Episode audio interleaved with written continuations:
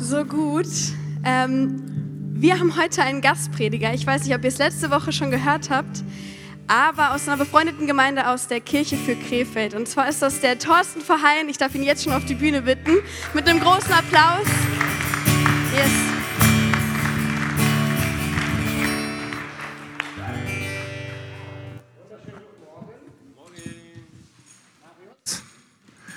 Bin ich da? Sehr gut. Also, was für ein Privileg, heute hier zu sein, in der Credo-Kirche Elberfeld. Mein Name ist Thorsten Verheyen. Debbie hat es gerade schon gesagt. Wir haben heute die Krefelder Connection hier am Start. Ich freue mich riesig. Ich soll euch auch schöne Grüße bestellen von Pastor Christian. Wir haben gestern nochmal äh, miteinander geschrieben, Sprachnachrichten hin und her geschickt. Das war ganz äh, lustig, weil ähm, er hat mich irgendwie gestern Nachmittag gefragt, und ob er mir überhaupt gesagt hat, worüber ich predigen soll. Also in welcher Predigtreihe ihr gerade seid. Ich habe mir dann so gedacht, ja, lustig, also er hat es mir schon mal vorher gesagt, aber lustig, was wäre, wenn es mir noch nicht gesagt hätte. Ne? Äh, dann hätte ich mich die Nacht noch mal hingesetzt und hätte äh, eine neue Predigt oder so ausgearbeitet.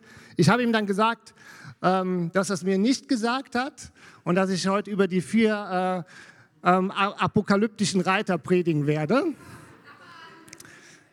Also für die, die vielleicht sich fragen, wer sind die apokalyptischen Reiter? Ja, das ist, es gibt so eine Stelle in der Offenbarung, ne, da wird ganz viel geschrieben, äh, wenn Jesus wiederkommt und unter anderem auch über diese apokalyptischen Reiter.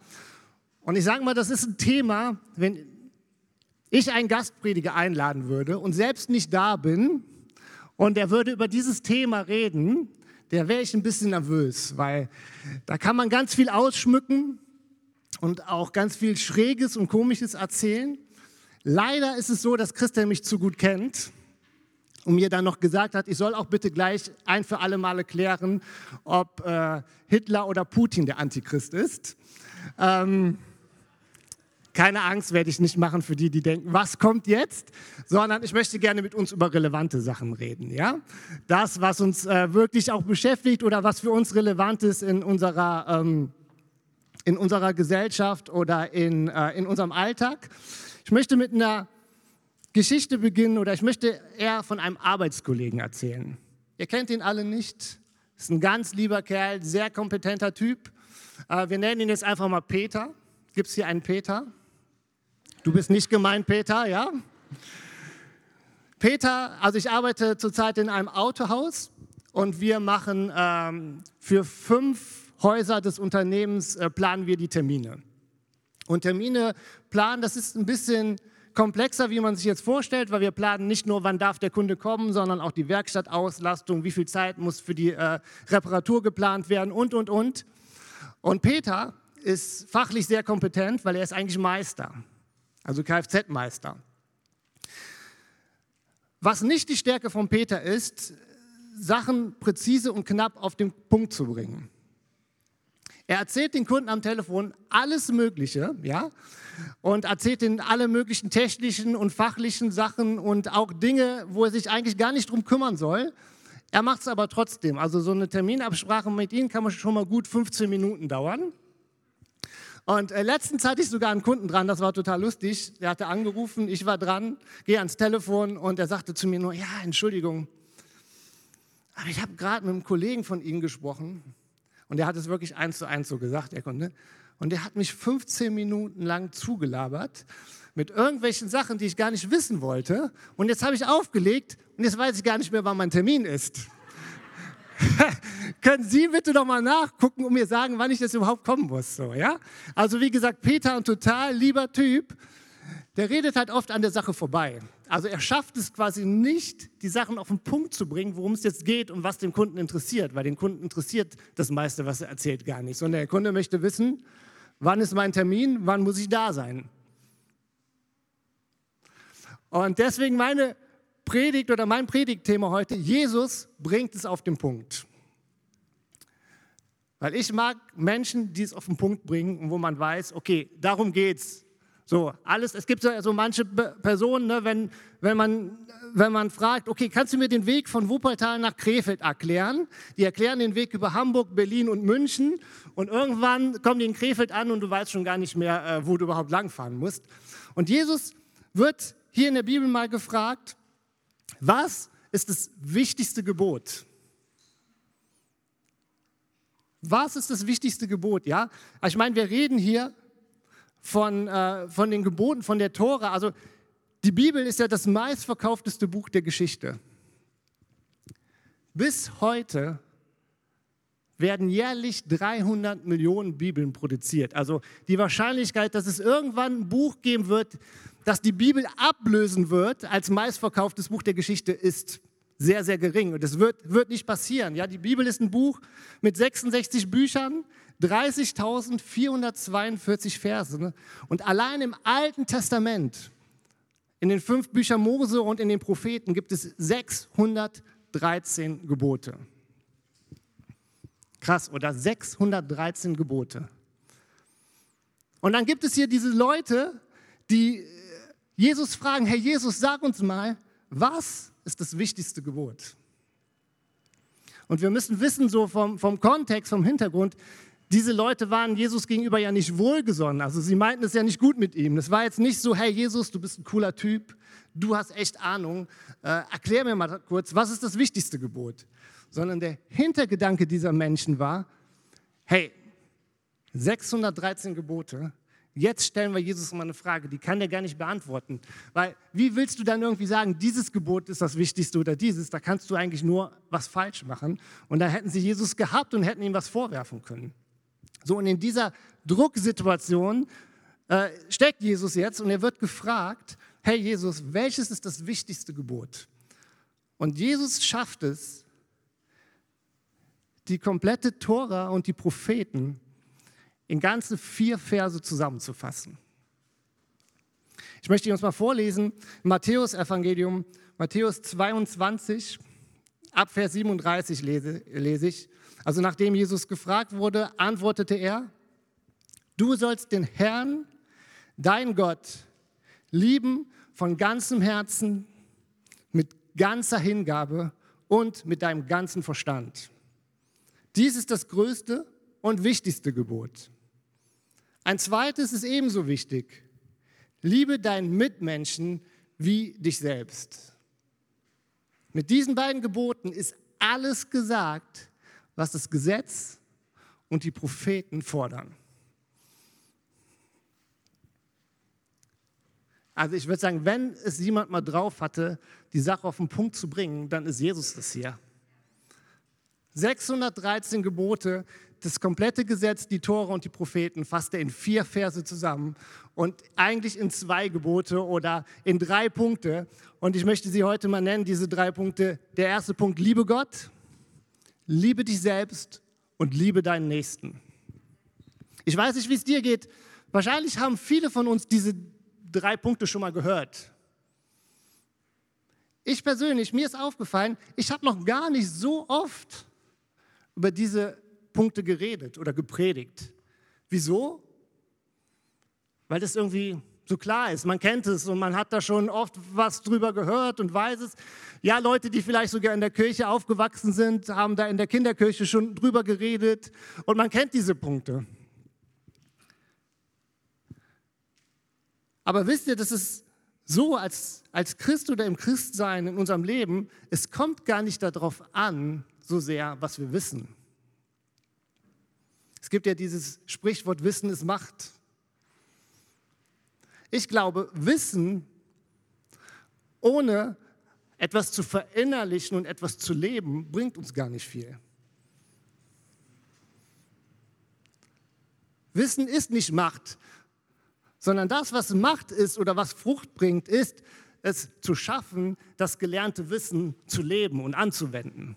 Und das ist doch viel öfter das Problem, oder? Ich glaube, wir leben in einer Zeit, wir wissen ganz viel. Wir haben die Möglichkeit, innerhalb von kürzester Zeit uns so viel Wissen reinzuballern. Ja, wir müssen, ich weiß doch, als ich in der Schule war, wenn wir irgendwie ein Referat gemacht haben, dann mussten wir irgendwie in die äh, Bücherei, in die Bibliothek und uns irgendein Buch äh, ausleihen, um über ein Thema was zu machen. Ey, heutzutage Innerhalb von zwei Minuten wissen wir ungefähr, was wir haben wollen. Ja, wir googeln, wir gucken, wir haben Wikipedia oder alles mögliche andere. Wir haben so viel Zugriff auf Wissen heutzutage wie noch nie eine Generation vor uns in der Geschichte der Menschheit. Unser Problem ist nicht, dass wir zu wenig wissen, sondern unser Problem ist, dass wir zu wenig davon umsetzen. Und deswegen, wenn Jesus es schafft, die ganzen Gebote, die Tora und die Propheten hier in vier Verse zusammenzufassen, hey, lass uns doch mal reingucken, was bedeutet es überhaupt? Was bedeutet es überhaupt? Weil ich glaube, als, als, als Christen, wenn wir sagen, wir wollen Jesus nachfolgen, dann äh, genügt es nicht, irgendwann mal was gehört zu haben und was zu wissen, sondern wir müssen lernen, das, was Jesus gesagt hat, das, was Jesus uns lehrt, zu verinnerlichen. Ja, wir müssen es verinnerlichen, wir müssen es verstehen. Es muss, es muss eins werden mit uns und mit unserem Herzen. Und ähm, so wie, wie ein Musiker zum Beispiel ja immer wieder seine Lieder übt und spielt. Es genügt für einen Musiker nicht, wenn er einmal weiß, wie die Noten eines Liedes gehen sondern ein guter Musiker, der vielleicht sogar selbst noch äh, Lieder schreibt, den kannst du nachts um drei Uhr wecken und er wird sein Lied spielen können, ohne Probleme. Ohne dass er groß nachdenkt, ja? Und so geht es uns auch als Christen. Wir müssen lernen, das, was Jesus sagt, zu verinnerlichen und zu leben. Das Erste, was Jesus hier sagt, das erste Gebot, du sollst den Herrn, dein Gott, lieben von ganzem Herzen, mit ganzer Hingabe und mit deinem ganzen Verstand. Was für eine Aussage, oder? Liebe Gott mit deinem ganzen Herzen. Was bedeutet das oder wodurch zeichnet sich das aus, Gott mit seinem ganzen Herzen zu lieben?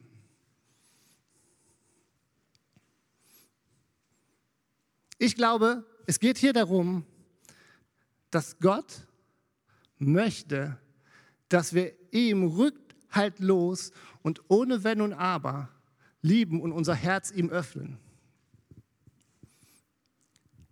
Nicht irgendwie so halbherzig, ja gut, komm, machen wir. Sondern Jesus sagt hier mit ganzem Herzen, von ganzem Herzen. Es geht darum, Gott vollkommen zu lieben. Es geht darum, sich vollkommen auf Gott einzulassen.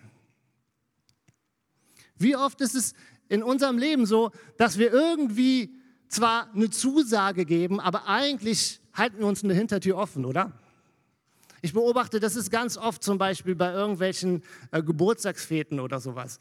Wir tun es mittlerweile so schwer, rechtzeitig eine Zusage zu geben, weil wir lieber uns irgendwie bis zum Schluss offen halten, hey, vielleicht kommt noch was anderes.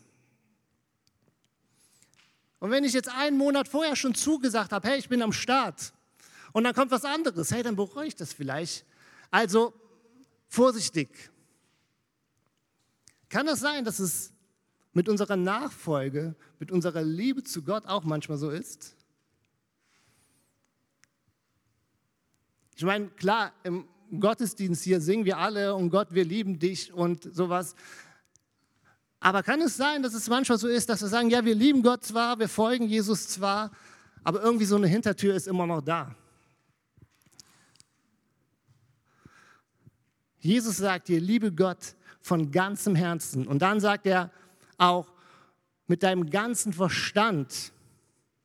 Ich persönlich finde es total wichtig und total gut, dass Jesus hier auch den Verstand mit ins Spiel bringt. Weil ich bin so ein Typ, ich muss Sachen verstehen. Ich bin nicht irgendwie christlich aufgewachsen oder im gläubigen Elternhaus. Ja, und ich bin irgendwann durch einen Freund mal äh, zur Jugendgruppe gekommen und in die Gemeinde gekommen.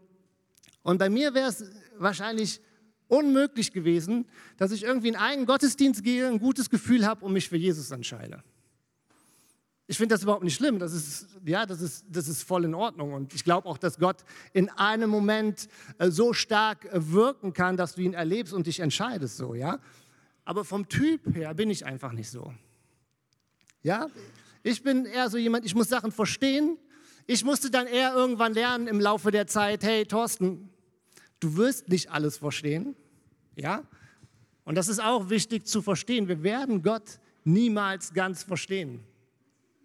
Weil dafür ist unser Verstand einfach viel zu beschränkt. Und trotzdem glaube ich aber, wir können Gott mehr und mehr verstehen. Wir können Gott mehr und mehr erkennen und begreifen, was er für uns getan hat. Bei mir war es ein Prozess über drei, vier Jahre, bis ich mich für Jesus entschieden habe. So richtig für Jesus entschieden habe. Und deswegen finde ich das gut, dass Jesus hier sagt, hey, liebe Gott mit deinem ganzen Herzen, aber auch mit deinem ganzen Verstand. Weil Glaube und Verstand schließen sich nicht aus. Glaube und Verstand schließen sich nicht aus. Wir können Gott mehr und mehr erkennen und verstehen, wenn wir auch bereit sind, uns ganz auf ihn einzulassen. Auch mit unserem Herzen und mit unseren Gefühlen. Weil oft ist das Problem, es gibt Menschen, die sind enttäuscht und sind verletzt. Jeder von uns wurde schon mal enttäuscht und verletzt. Und es gibt Menschen, die wurden enttäuscht und verletzt in der Kirche.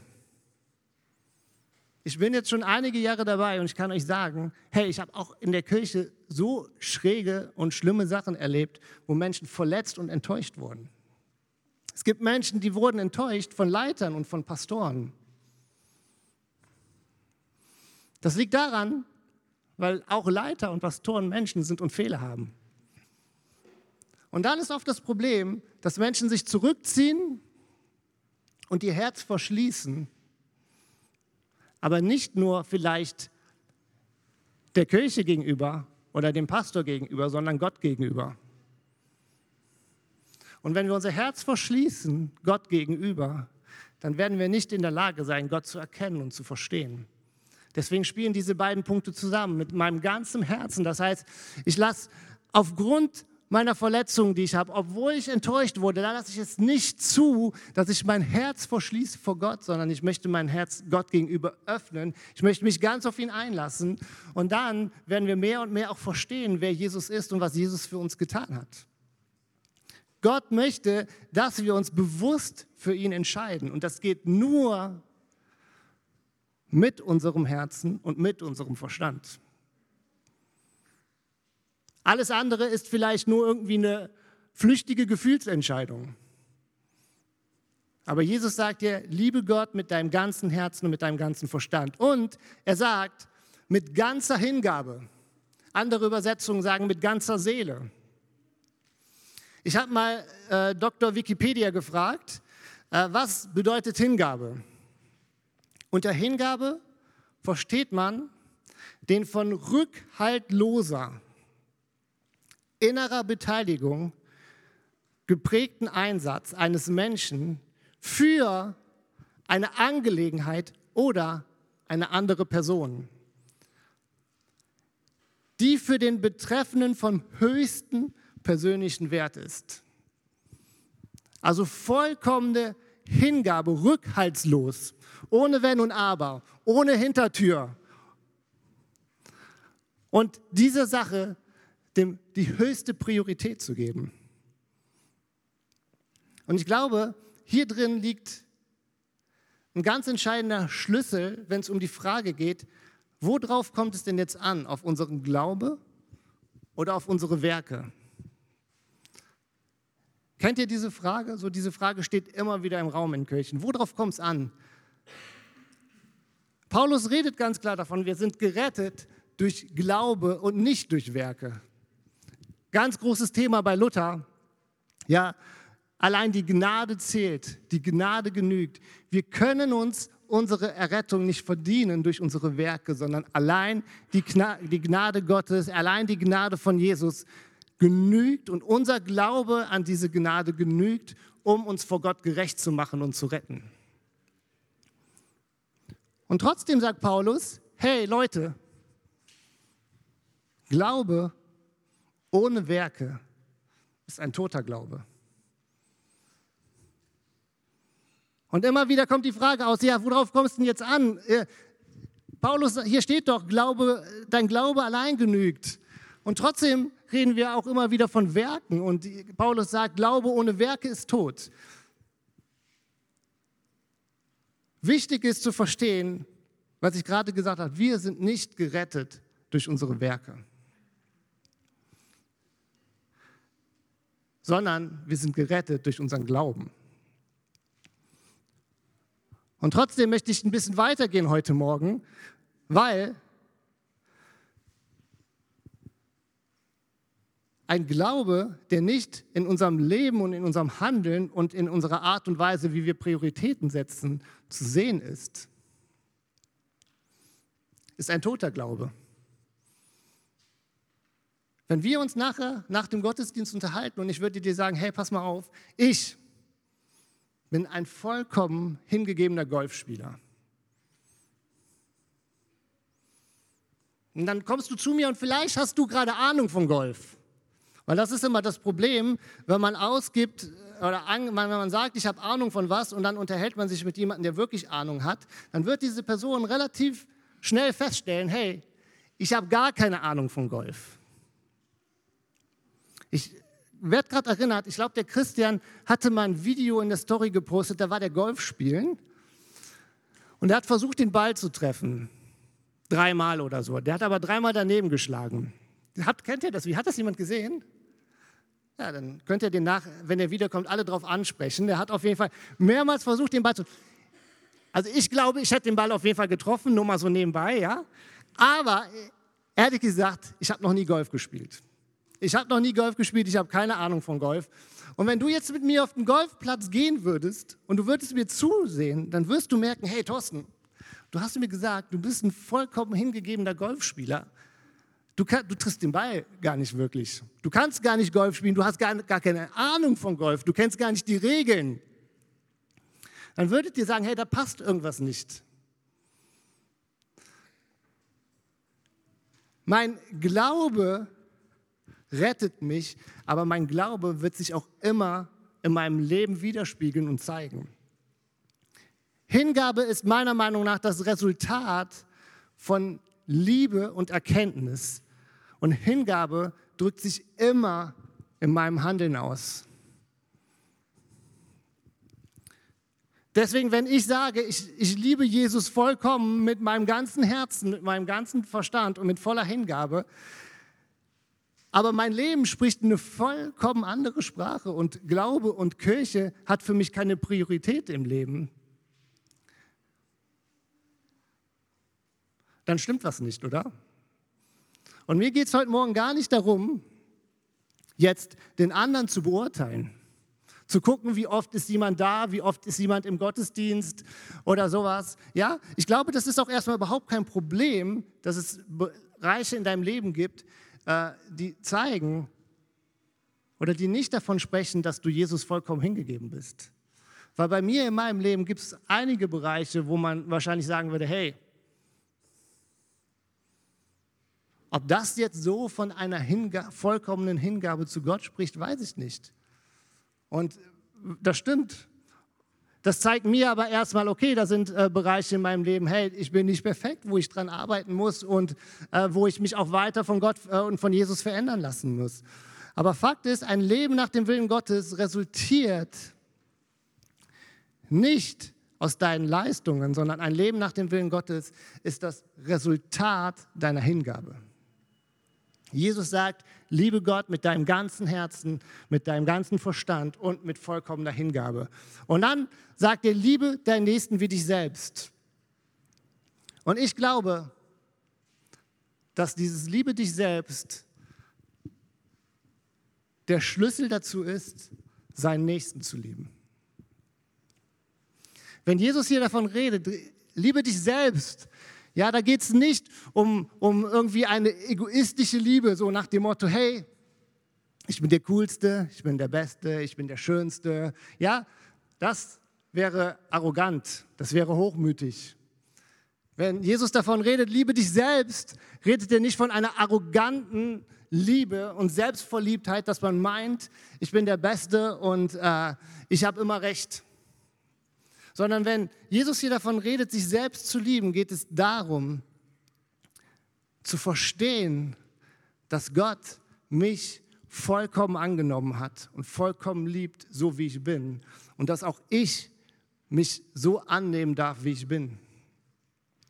Jesus möchte, dass wir uns mit uns selbst und unserer Biografie versöhnen.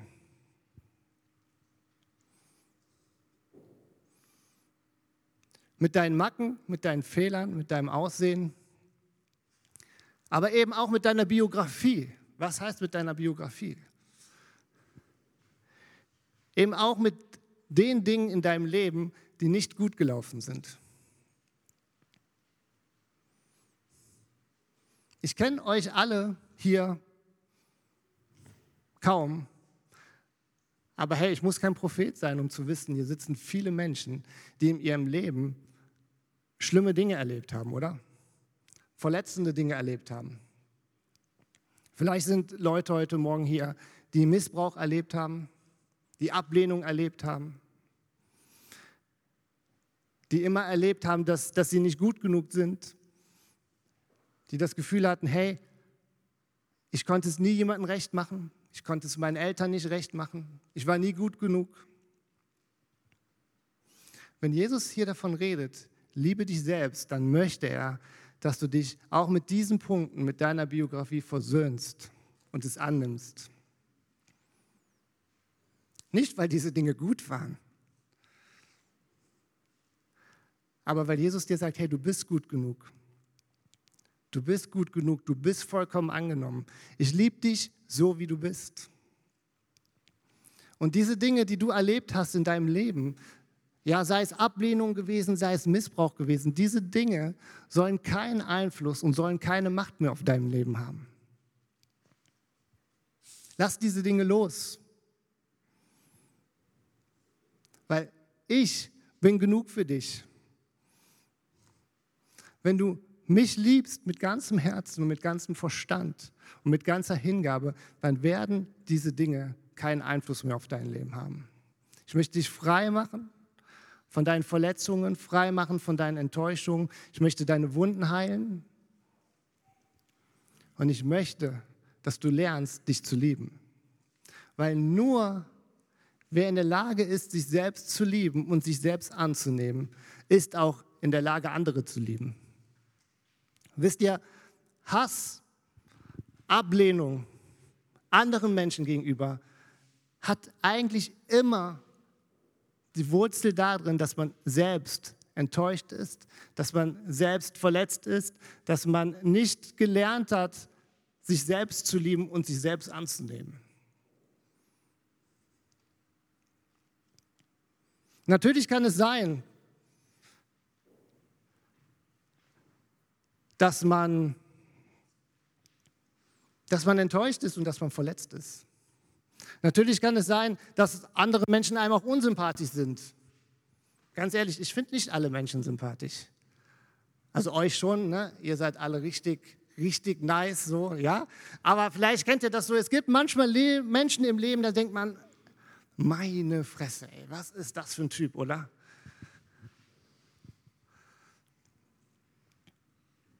Bloß wenn ich merke in meinem Leben, ich habe grundsätzlich ein Problem mit anderen. Ich habe grundsätzlich ein Problem, andere anzunehmen, andere zu respektieren, andere wertzuschätzen und zu lieben. Dann liegt das Problem nicht bei den anderen, sondern dann liegt das Problem bei mir.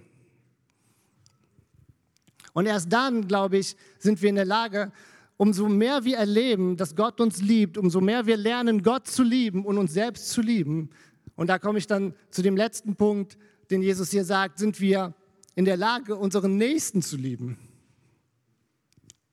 Was heißt es, unseren Nächsten zu lieben? Ich glaube, wir sind uns alle einig, es gibt verschiedene Arten von Liebe, oder? Also ich persönlich, ich liebe meine Frau. Ich liebe auch meine Kinder. Ich, ich liebe meine Kirche. Ich liebe Fußball. Aber ich glaube, wenn ich das so hier sage, dann können wir alle einschätzen, dass es eine unterschiedliche Art und Weise von Liebe ist und auch eine Liebe mit verschiedenen Prioritäten. Natürlich liebe ich meine Kinder anders, als ich sage, ich liebe, ich liebe mein Hobby und ich liebe Fußball. Aber liebe deinen Nächsten bedeutet eben auch, liebe deinen Nachbarn, Liebe deinen Arbeitskollegen, deinen Studienkollege, deinen Klassenkamerad, deinen Chef.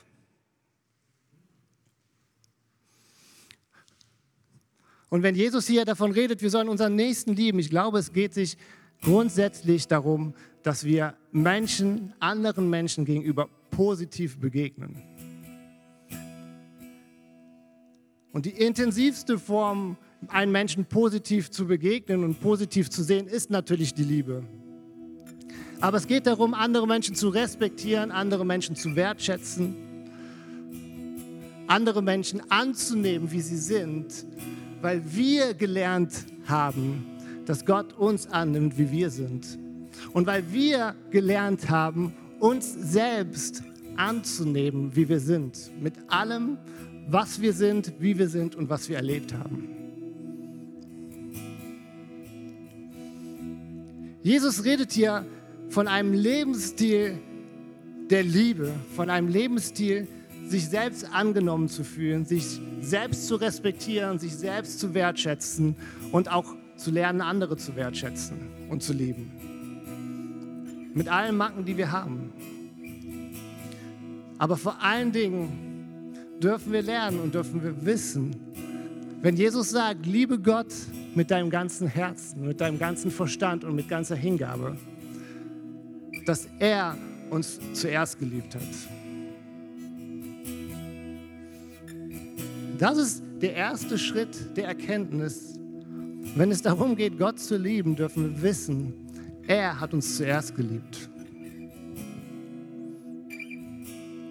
Mit seinem ganzen Herzen, mit seinem ganzen Verstand, weil er kennt uns. Er weiß, was du für Macken und für Fehler hast. Und trotzdem hat er entschieden, dich zu lieben. Und mit seiner ganzen Hingabe, hey, Jesus ist gekommen, er hat alles gegeben. Er ist am Kreuz gestorben für dich. Mehr Hingabe kannst du einer anderen Person nicht schenken als dein Leben zu geben für eine andere Person.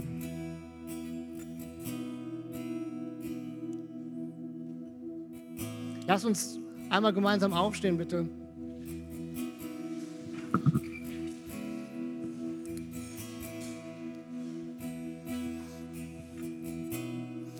Wisst ihr, Liebe ist viel mehr als einfach ein Gefühl sondern Liebe ist eine Entscheidung.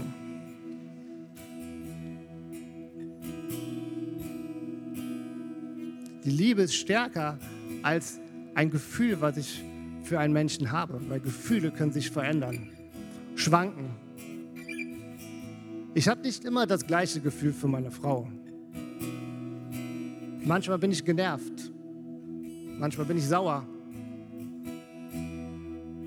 ich muss zugeben, meine Frau macht es mir ziemlich leicht, sie zu lieben. Aber nicht immer.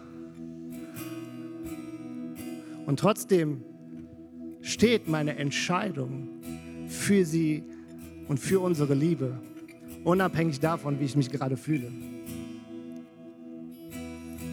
Liebe ist mehr als ein Gefühl, Liebe ist eine Entscheidung. Gott hat sich für dich entschieden. Jesus hat sich für dich entschieden, als er am Kreuz für dich gestorben ist. Und lasst uns einmal alle die Augen schließen und ich möchte ganz gerne heute die Möglichkeit geben, dass auch du eine Entscheidung triffst. Eine Entscheidung für Gott.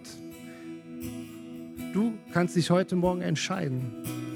Das, was Jesus hier gesagt hat, zur Priorität in deinem Leben zu machen und zu sagen, hey, ich möchte Gott lieben mit meinem ganzen Herzen, mit meinem ganzen Verstand und Hingabe.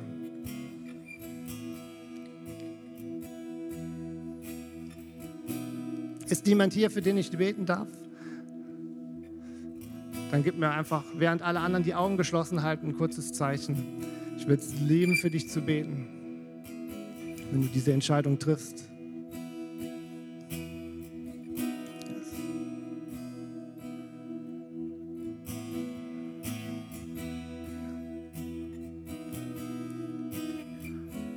Und ihr habt hier in der Credo-Kirche so ein wunderbares Gebet. Lasst uns dieses Gebet gemeinsam beten.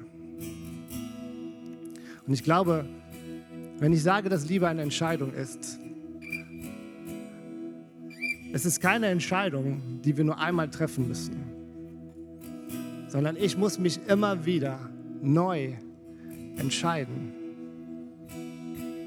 meine Frau zu lieben, Gott zu lieben. Liebe ist keine einmalige Entscheidung, sondern Liebe ist eine tägliche Entscheidung, immer wieder neu.